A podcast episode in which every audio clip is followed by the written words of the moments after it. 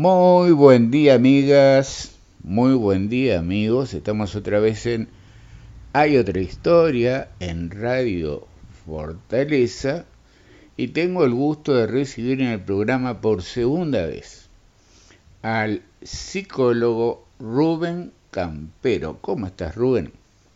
¿Cómo te va Juanjo? Bueno, realmente una alegría estar acá contigo, intercambiando y con, toda la audiencia, con tu audiencia. Realmente muy contento. Muchas gracias por la invitación. Por favor, eh, Rubén Campero es licenciado en psicología, sexólogo, psicoterapeuta, especialista en género, es docente y bueno, y muchas cosas más que no nos da el tiempo para contarlo. Hoy vamos a hablar te propongo, Rubén, de algo totalmente diferente a psicología y sexología, por lo menos a sexología, que fue lo, que hablamos en la última, sino otro tema que, que también te apasiona y lo sigues eh, de una manera hasta militante, diría yo, que es todo el tema este del eh, te lo presento así para que tú nos expliques, porque es un tema que normalmente el, resto de los mortales casi que no, no entendemos lo que es o no tenemos información. Especismo y antiespecismo. ¿Qué es esto? Bien, en principio el antiespecismo es toda una corriente de pensamiento, aspectos ideológicos y demás, Em, y también científicos, interdisciplinarios, o sea, tiene toda una corriente de pensamiento crítico que va contra el especismo, ¿no? Por eso, anti-especismo. Ahora, ¿qué es el especismo? Bueno, el especismo viene de especie, referido a especie animal, y en la categoría genérica de especie, digamos, es un código de clasificación. En este caso se refiere a las especies del reino animal, ¿no? Eh, y básicamente el especismo eh, tiene que ver con una, como decía, una es más bien una ideología supremacista, o la entendemos como supremacista, por tanto supremacista quiere decir que se cree superior, que se cree la revelación, que se cree lo dado, lo, justamente la verdad universal, pero que hoy es entendida, bueno, a luz de muchos cambios que ahora ya estaremos hablando, que tiene que ver con la discriminación, con la opresión y con la explotación, similares a funciona en base a las relaciones de poder como el racismo, como el sexismo, como la homofobia, como el capacitismo, que tiene que ver con, eh, digamos, ciertos cuerpos que se creen capaces o se piensan capaces en detrimento de aquellos otros discapacitados. Bueno, toda esta discriminación, toda esta opresión, en este caso similares como el racismo, capacitismo, pero en relación a cómo concebimos, tratamos, maltratamos a las demás especies animales. Eso sería el especismo. El, el, especismo, exactamente. ¿no? Está, mm, si bien está naturalizada la violencia, el maltrato, la tortura, bueno, distintos modos eh, pornográficos, diría yo, en términos violentos, de cómo eh, tenemos naturalizada la violencia hacia los animales, hacia los demás animales, porque nosotros también lo somos, somos, digamos, es una, es realmente sí, la podemos pensar desde los estudios críticos animales, también como una corriente de odio, así como lo es el racismo, el sexismo. Más allá que no haya un odio explícito, digámoslo así, hacia los animales, hacia los demás animales, pero sí que de alguna manera vehiculiza una supremacía, una asignación, una impunidad de nuestra especie, ¿no? de los Homo sapiens. ¿Por qué esto es importante considerar y criticar el especismo? No solo por una cuestión de mera empatía, de mero amor, eh, de mera sensibilidad hacia los animalitos, digamos así, lo digo en forma irónica, que también lo es, por supuesto, ¿no? Y ahora, ahora voy a, ampliar un poquito por qué hemos desarrollado también esta sensibilidad mayor, sino porque eh, el, digamos, la crítica al especismo, o sea, el antiespecismo, también se enmarca en toda una línea crítica urgente vinculada con, obviamente, la situación actual de nuestro planeta, del cambio climático, de lo que ha sido eh, todas las consecuencias, en este caso negativas, de la, revolución industrial, del uso de la tecnología, que, digamos, bueno, el neoliberalismo también y muchos otros factores que, digamos, eh, han naturalizado, insisto, la discriminación, la opresión y la explotación a modos impresionantes del planeta, que, digamos, los distintos reinos y por supuesto que también de los demás animales y por supuesto de los otros Homo sapiens.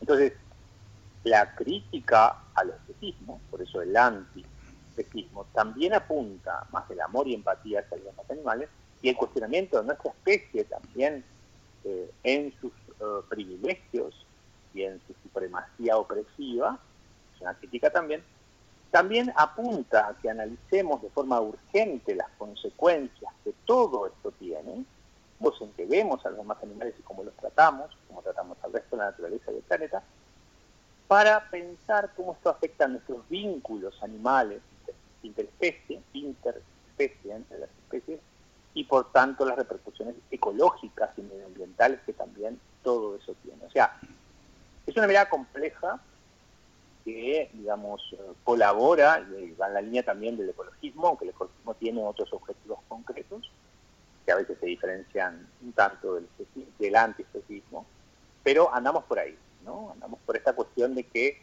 la época actual, por varias razones, que ahora veremos, eh, ha generado un movimiento histórico de sensibilidad, eh, que no es sensiblería, sensibilidad hacia lo que hemos naturalizado como yo diría la peor de las, de torturas, la peor de las violencias, peor es valorativo, lo, sé y no hago cargo, que hemos ejercido sobre los cuerpos sintientes. Eh, si comparamos la, tortura y matanza que hemos hecho y hacemos de otras especies animales, no se compara, pero ni de lejos, ni de lejos, con lo que la tortura y matanza que hemos hecho de eh, integrantes de nuestra misma especie. Por eso la reflexión también los éticos, políticos, institucionales, salud pública y demás, para pensar cómo concebimos a los demás animales y por tanto cómo los tratamos, qué podemos hacer para generar un cambio en estos vínculos que, como también animales que somos, tenemos con los demás animales. Más o menos por ahí sería la corriente del antiespecismo. Yo te hago un comentario para, para que sea disparador de todo lo que me vas a decir seguro después. Hay, un, hay un documental que se puede ver en YouTube que está relatado por Paul McCartney que habla de los mataderos.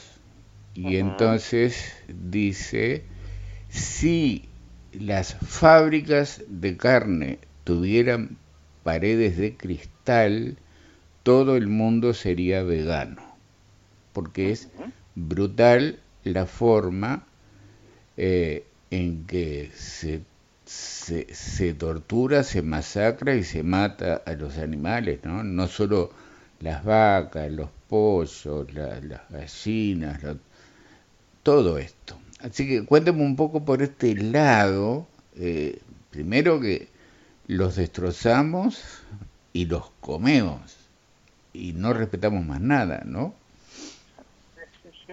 Acá hacemos una gran distinción, los Homo sapiens, por lo menos a nivel... Cuando digo Homo sapiens me estoy refiriendo a nuestra especie, ¿no? Los que llamamos seres humanos. No hablo de humano porque humano daría para mucho hablar y tiene que ver con una corriente de pensamiento que es el humanismo, que surge más o menos en el siglo XVII en Europa.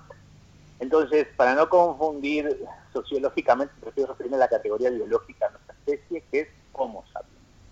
Los Homo sapiens, en que creamos culturas, por supuesto, por diversas razones, de hecho, las culturas que nosotros generamos también tienen que ver no solo por el desarrollo de nuestro cerebro, sino también porque somos, a nivel del reino animal, o sea, en términos biológicos, somos la especie más vulnerable que existe en el reino animal, comparativamente hablando, en nuestros tamaños y demás.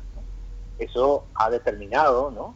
Que eso tiene muchas razones, este, no me quiero meter acá, pero tiene que ver con la bipedestación, con cambios evolutivos que nuestra especie ha tenido y que nosotros nacemos prematuros. Eso determina un riesgo altísimo de muerte luego del nacimiento porque seguimos siendo fetos, por decirlo de alguna manera. No le pasa lo mismo a un ternerito, no le pasa lo mismo a un potrillo y seguimos este, en esa línea. Entonces, nosotros como especie desarrollamos también por esa alta vulnerabilidad un profundo miedo, profundo miedo atávico, especie, a, digamos, las condiciones del medio ambiente que probablemente el resto de los animales no lo tenga porque convive con esto y convive con la muerte y convive con, digamos, con lo, con lo rústico de la propia existencia.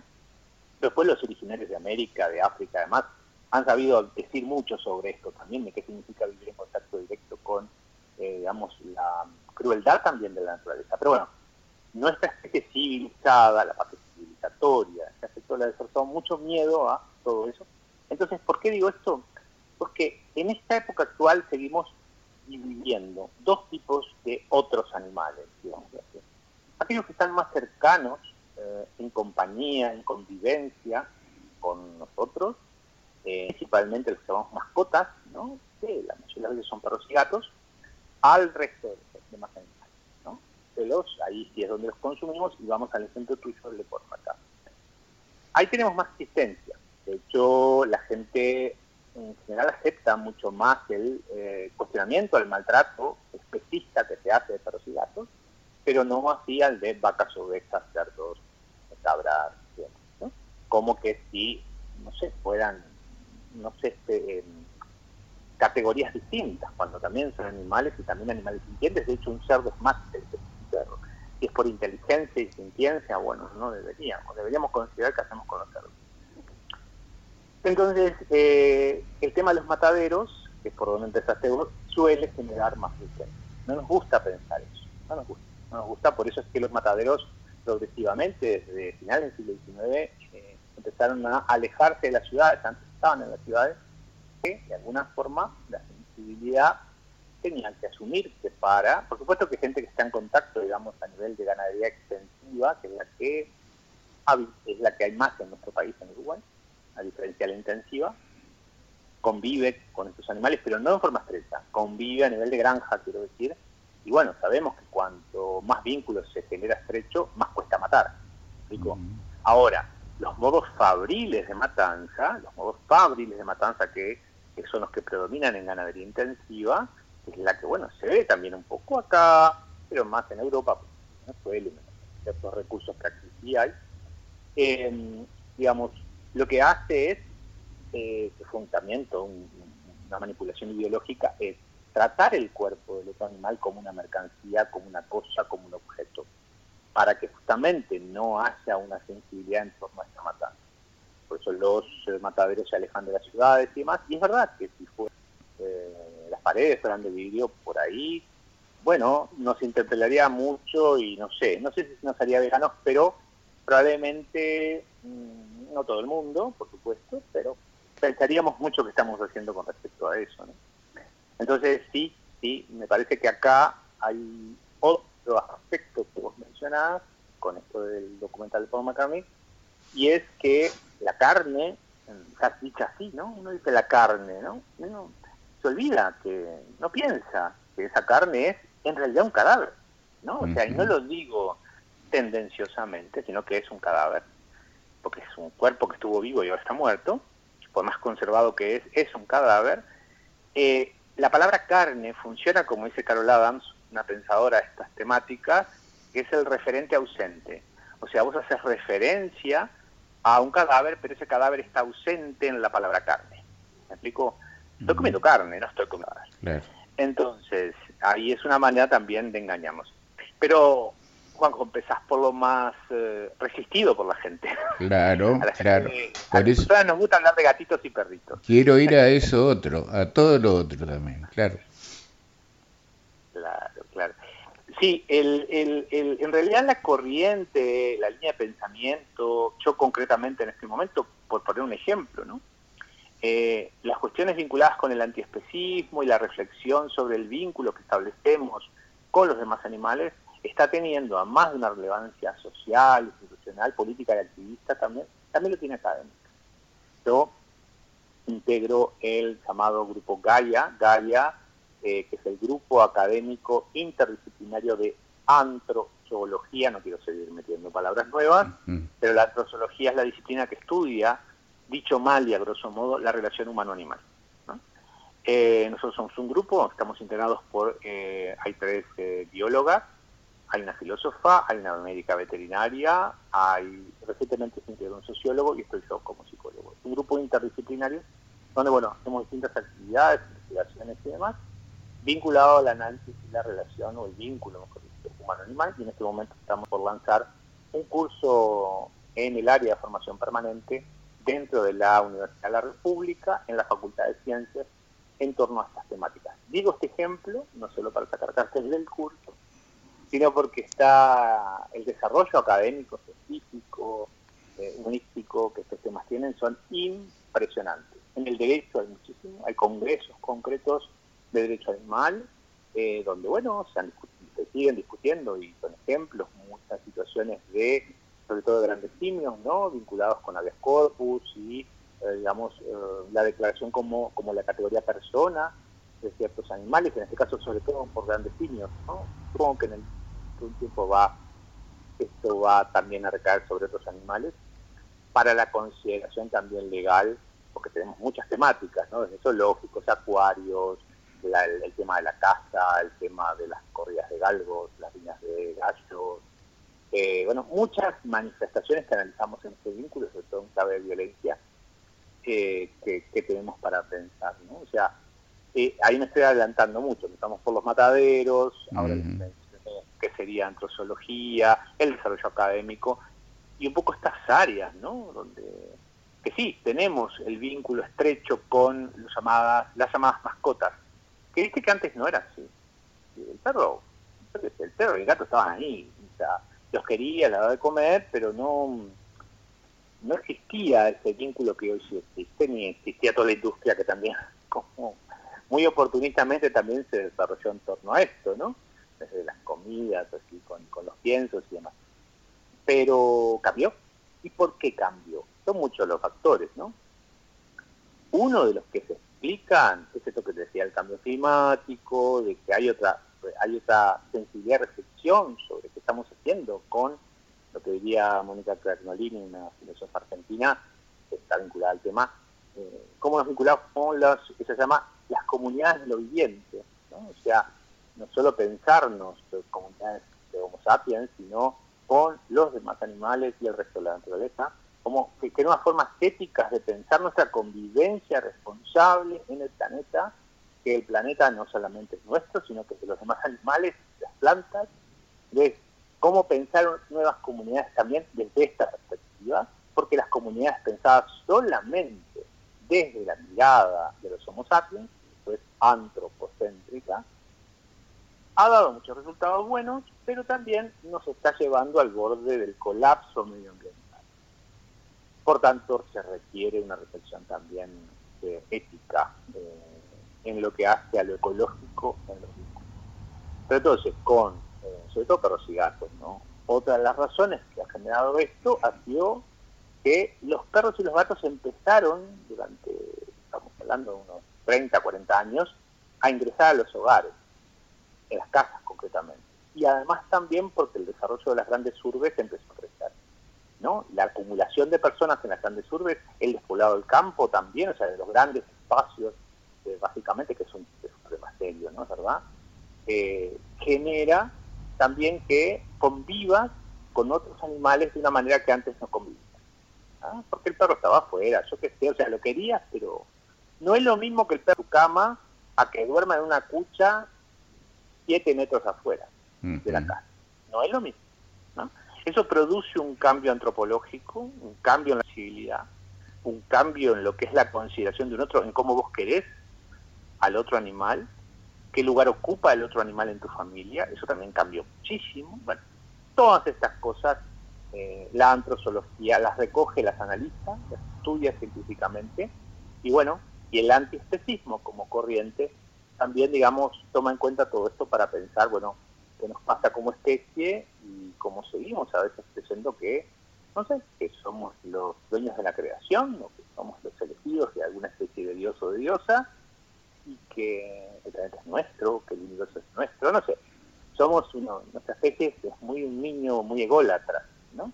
Que por tanta egolatría, bueno, de alguna forma las consecuencias, insisto, medioambientales, el cambio climático, se hacen sentir hace rato, ¿no? Y no solo en el cambio climático, sino los vínculos también, el individualismo, o sea, todas estas cosas que de alguna manera requieren una fuerte reflexión y también la relación, la relación con los animales, el planeta, la naturaleza, nos aporta elementos éticos, institucionales, políticos, de salud pública. Bueno, venimos del COVID, el COVID se plantea que ha sido una zoonosis, una transmisión de un animal no humano al humano. Pues bien, tenemos, eh, sabemos que las, eh, la, ganadería intensiva, el acumular bichos en lugares cerrados para todos trabajar como máquinas y producir carne, producir secreciones, producir, bueno, distintas manifestaciones, hace que el bicho se deprima, que el bicho, bueno, le pasen muchísimas cosas, hay que suministrarle mucho más fármacos, eso mueve la industria farmacológica, eh, las contaminaciones y las excretas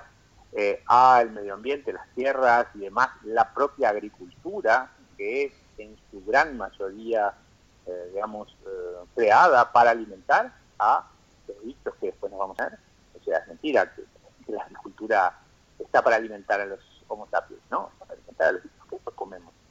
Entonces, la, el agotamiento de los suelos, la contaminación vinculada al efecto invernadero que las excretas de ciertos animales produce a la atmósfera, o sea, hay mucho tema que es parte de un sistema complejo que debemos pensar y eso, bueno, nos compromete como sujetos éticos que somos a decir que cómo estamos consumiendo, cómo estamos considerando un otro, que ese otro no es meramente otro Homo sapiens, sino que un otro también es un chancho, un otro también es una gallina, un otro también es un perro, un otro también es un gato. Es decir, eh, ¿Qué hacemos con eso? ¿Qué hacemos con eso? El veganismo es una opción, por supuesto, ni que hablar, pero no es la única y no pasa solo por la alimentación la cuestión, sino que yo diría que es una reflexión política, institucional, ética, humana, intelectual, espiritual, muchísimo más profunda que simplemente cambiar los hábitos alimenticios, que ya eso es muchísimo, porque ya al cambiar a, una vida, a una alimentación vegana, ya estás por lo pronto haciendo algo para eso, en realidad, para, para el maltrato animal. Pero hay mucho más para decir, ¿no? Pero ya es bastante. No, pero vamos a hablar más. Lo que yo estoy viendo es, no es solo el, el maltrato a ese otro ser.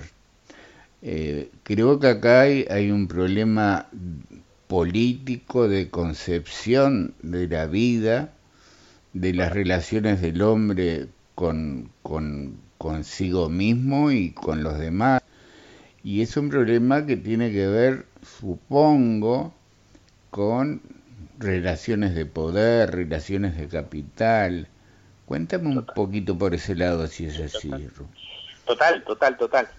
Eh, si bien, si bien la concepción que históricamente en, en, en, todo lo que es el pensamiento de las comunidades civilizadas, o sea, toda la línea civilizatoria, ¿no? Si miramos otros pueblos africanos, asiáticos, eh, de la propia América de Colombina, la relación con los demás animales de naturaleza tendía a ser otra, tendía a ser otra. Lo que pasa que también recordemos que mucha o la mayoría de toda esta sabiduría tenemos que aceptarlo como, como seres actuales de la historia, o sea, eh, quedan algunas cosas, se me ocurre por ejemplo pensar en lo chamánico, ¿no? Cómo de alguna manera un chamán de eh, una tribu podía eh, también traer esto que se transformaba en lobo, que en águila, o sea, había otra relación de sabiduría con los demás animales. Yo no estoy diciendo en términos románticos que había un equilibrio para nada, pero sí había otra relación que la mirada civilizatoria, colonialista, destruyó este, hubo un epistemicidio, como dice Boaventura dos Santos, un sociólogo eh, portugués, realmente hubo un epistemicidio, o sea, un, un, genocidio, no genocidio, pero bueno, un, exterminio de formas de saber que se perdieron para siempre. Pero el mundo civilizado, y sobre todo en la modernidad, como sabemos, en el siglo todo lo que se implicó en la expansión de la Europa hacia los distintos sectores africanos, asiáticos y América, eh, generó las bases para el nacimiento también de eh, una forma de concepción del mercado. Aquí tenemos el tema del capitalismo y demás, pero más allá de las críticas estereotipadas al capitalismo acá, me parece que lo que estás apuntando, es lo que yo creo sí, es cómo el neoliberalismo, esta ideología muy funcional al capitalismo, trae esta idea de que todo puede ser pensado con la metáfora del mercado. Esto agrava ya la concepción civilizatoria que teníamos de los demás animales, que era considerarlos como cosas, como recursos, meramente como cuerpos que están a nuestro servicio. Bueno, el génesis del cristianismo planteaba esto, ¿no? Que Dios hubiera hecho a los demás animales para que nos asistieran, ¿no? Para que nos ayudaran. Eh, entonces, esta concepción de utilidad, muchos filósofos planteaban también que bueno, que los animales, los demás animales podían ser explotados en tanto, digamos, no eran inteligentes. El argumento de la inteligencia es siempre más serio porque tenemos muchos homo sapiens que son menos inteligentes por diversas razones que los demás animales, que un chancho, que un perro, y sin embargo no lo matamos, quiero decir, ¿no? No, no pensemos en un bebé de un año, es menos inteligente que un chancho, sin embargo no lo matamos. Entonces, estos son, son argumentos varios vinculados a que queremos tener el argumento de la inteligencia para explotar, someter, asesinar a otros animales, pues bien, tenemos muchos ejemplos dentro de los Homo sapiens que nos impedirían, por tanto, si usamos ese argumento, este, hacerlo. El tema es que el neoliberalismo agravó, como decía, esta concepción de, uso, de precio finalmente de eh, una vida que ya lo hacíamos con otros y lo hacemos con otros Homo sapiens, la esclavitud, por ejemplo la propia situación de las mujeres. O sea, la historia de los Homo sapiens, de nuestra especie, está plagada de explotación hacia otros Homo sapiens también. O sea, las grandes pirámides, las grandes obras que hoy admiramos, olvidamos que en realidad quienes las hicieron fueron burros, eh, camellos, elefantes, esclavos Homo sapiens, que no querían hacerlo, que estaban ahí, obviamente porque sido secuestrados, tribus de otros pueblos. O sea, hay una historia oscura en nuestra especie por supuesto que la hay. Pero no se trata de quedarnos a revolcarlos en el barro, decir qué especie espantosa que somos. No, porque también tenemos cosas lindas. Pero sí es aceptar que, que, cuando vemos una obra de arte maravillosa, ¿no? Antigua, ay, la hizo tal rey o la hizo tal faraón. No, no la hizo el rey, no la hizo el faraón. Evidentemente es un discurso político. La hicieron los camellos, los elefantes, los esclavos y demás que debemos recordar, aunque haya quedado todos en la ausencia de memoria absoluta, como hace nuestra especie cuando quiere ponderar solo de ciertas figuras en cada política. Tomo de vuelta el neoliberalismo. Actualmente, eh, la lógica, esta, meta, esta, ideología neoliberal, que es funcional el capitalismo, que aplica la metáfora del mercado, todo es mercancía, todo puede ser negociado, por ejemplo, si los vínculos afectivos entre personas. ¿Cuánto me querés? Eh, ya no sumas en mi vida. Entonces, por ejemplo, la pareja, no sumas en mi vida. No hacemos un buen equipo. Eh, no sé, todas estas expresiones que sí, muchas más, ¿no? Que son metáforas del mercado que se van introduciendo en los vínculos entre sapiens y por supuesto que también hacia otros animales. Entonces, el otro y el vínculo es utilitario. El vínculo se transforma también en donde el otro es una mercancía mercancía que, eh, digamos, ya desde los años 80, desde, sí, los años 80 sobre todo, tenía en su propia fabricación lo que se llamaba la obsolescencia programada, es decir, que se va a romper. ¿Te acordás de las saldaderas de la abuela que no se rompían? Claro, porque no estaban pensadas para eso, no estaban pensadas para estimular el mercado, que se moviera. Es que si miramos, si miramos el consumo, ¿cómo, cómo si no generando aire, o sea, productos que se rompen a cada rato para que los este, recambies, se movería el mercado actual de consumo. De otra manera, estamos tan acostumbrados a, tan, tan zombies somos en el consumo, claro, alimentamos una locura que es la que hace mover el mercado, que parece que se, nos, se planteara como inevitable. No hay, no, hay alternativa histórica más que esta forma loca de seguir consumiendo, contaminando, bueno, y trasladando la metáfora del mercado a lo que Entonces, eh, hay que hablar que sí, obviamente, un Homo sapiens hoy es visto también como una mercancía que tiene una obsolescencia programada, se termina después de cato, yo qué sé, ¿no? No le meto mucha onda tampoco, y no me sirve, me tiene que servir muy rápido esto, ¿no? Un amigo me tiene que servir, pero no porque me dé plata, me tiene que servir en el sentido que me haga crecer, que me haga pensar, que me haga sentir y rápido, no. Los vínculos llevan procesos, llevan tiempo, hay cosas que no me gustan del otro y tengo que ver ahí qué hago. Bueno, imagínate, lo que se plasma sobre los demás animales.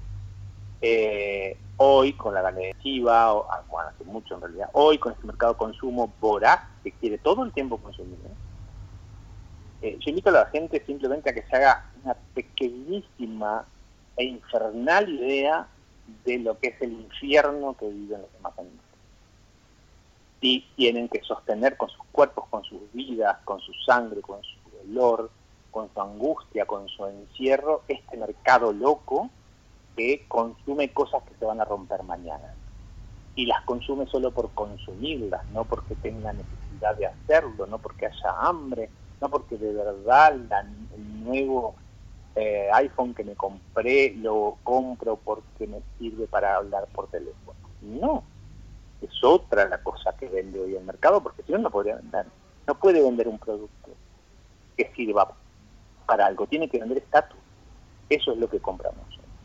Bueno, imaginemos lo que le pasa. Yo invito simplemente, imaginemos lo que le pasa a los demás animales, que son seres sintientes, con un desarrollo del sistema nervioso central que implica receptores del dolor tan, tan sensibles tan desarrollados como los nuestros, que captan, que anteponen, que saben lo que viene, a ver qué, qué nos pasa, empezamos a pensar al otro más allá de un otro Homo sapiens y ampliamos a este y la filosofía a las comunidades de lo viviente. Por eso el antiespecismo es una propuesta no romántica, decir qué lindo perrito, qué lindo gatito, qué lindo oveja. Está bien también.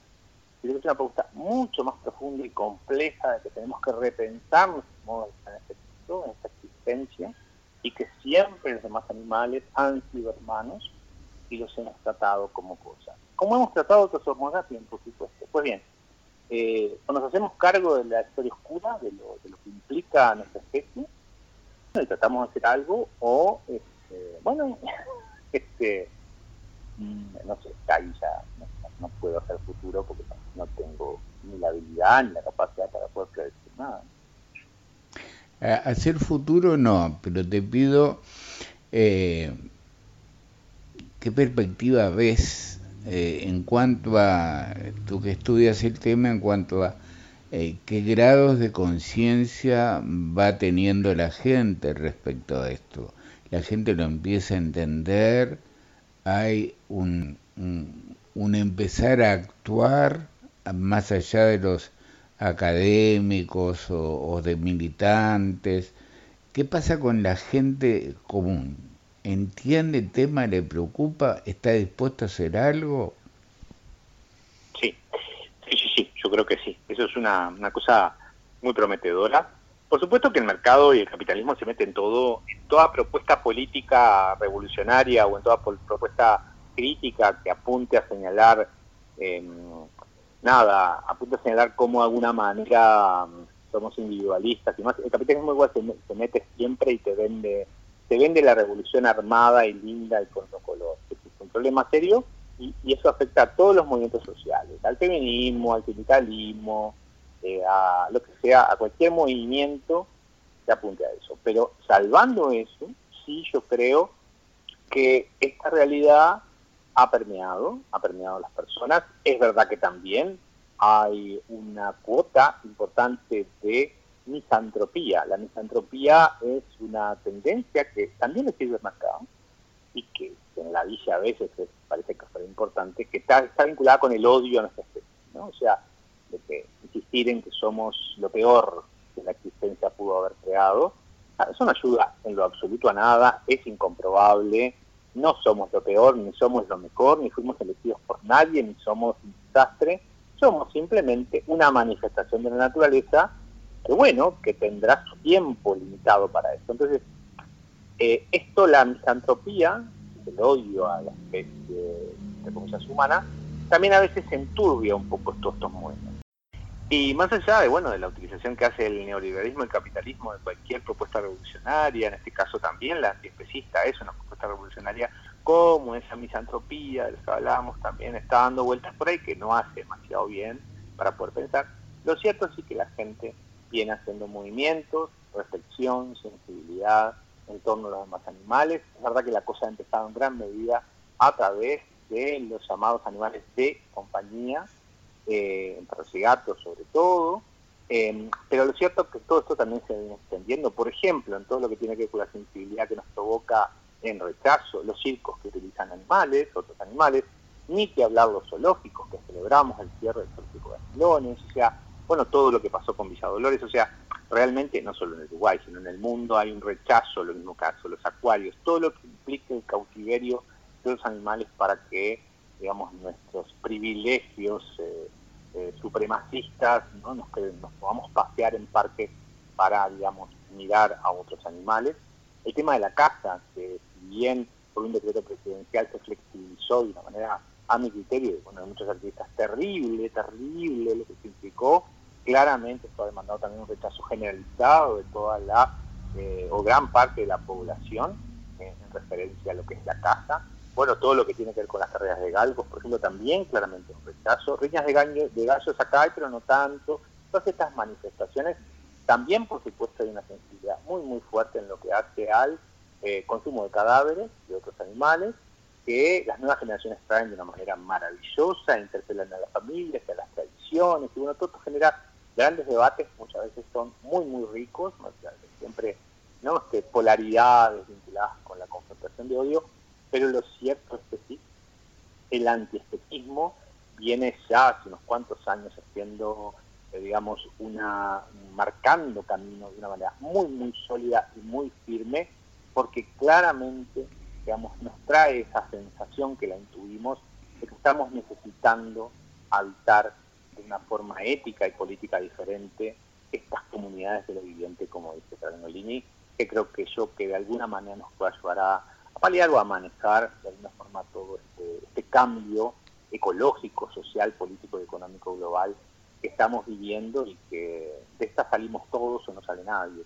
Y con todos me refiero no solo a los Homo sapiens, sino al resto de los animales, la naturaleza y el planeta todo. Así que sí, el antiespecismo, junto a la antropología, esta mirada académica del tema, creo que nos puede aportar mucho no solo hacia los demás animales, sino, insisto, a pensarnos en conjunto de manera compleja a todos los eh, agentes que hacemos a la convivencia dentro del planeta. Más o menos por ahí es mi mirada del, del antiespecismo, la crítica al especismo. Rubén, yo te agradezco mucho, ha sido muy claro, queda muy claro para todos y nos deja pensando toda esta situación.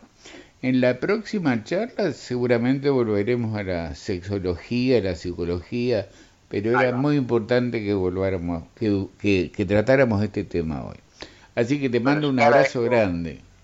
Te agradezco muchísimo también el espacio y para mí también es un placer porque yo vengo incursionando en estos temas hace tiempo ya, parecen distintos a los que habitualmente me, dedico, la psicología y lo sexológico, pero mira que no son tan distintos, tienen unos puntos de conexión impresionantes, eso para mí ha sido un gran descubrimiento y un gran placer para poder hacer nuevas lecturas sobre, sobre la realidad y proponerlas a la gente. Así que te agradezco por el espacio. Por favor.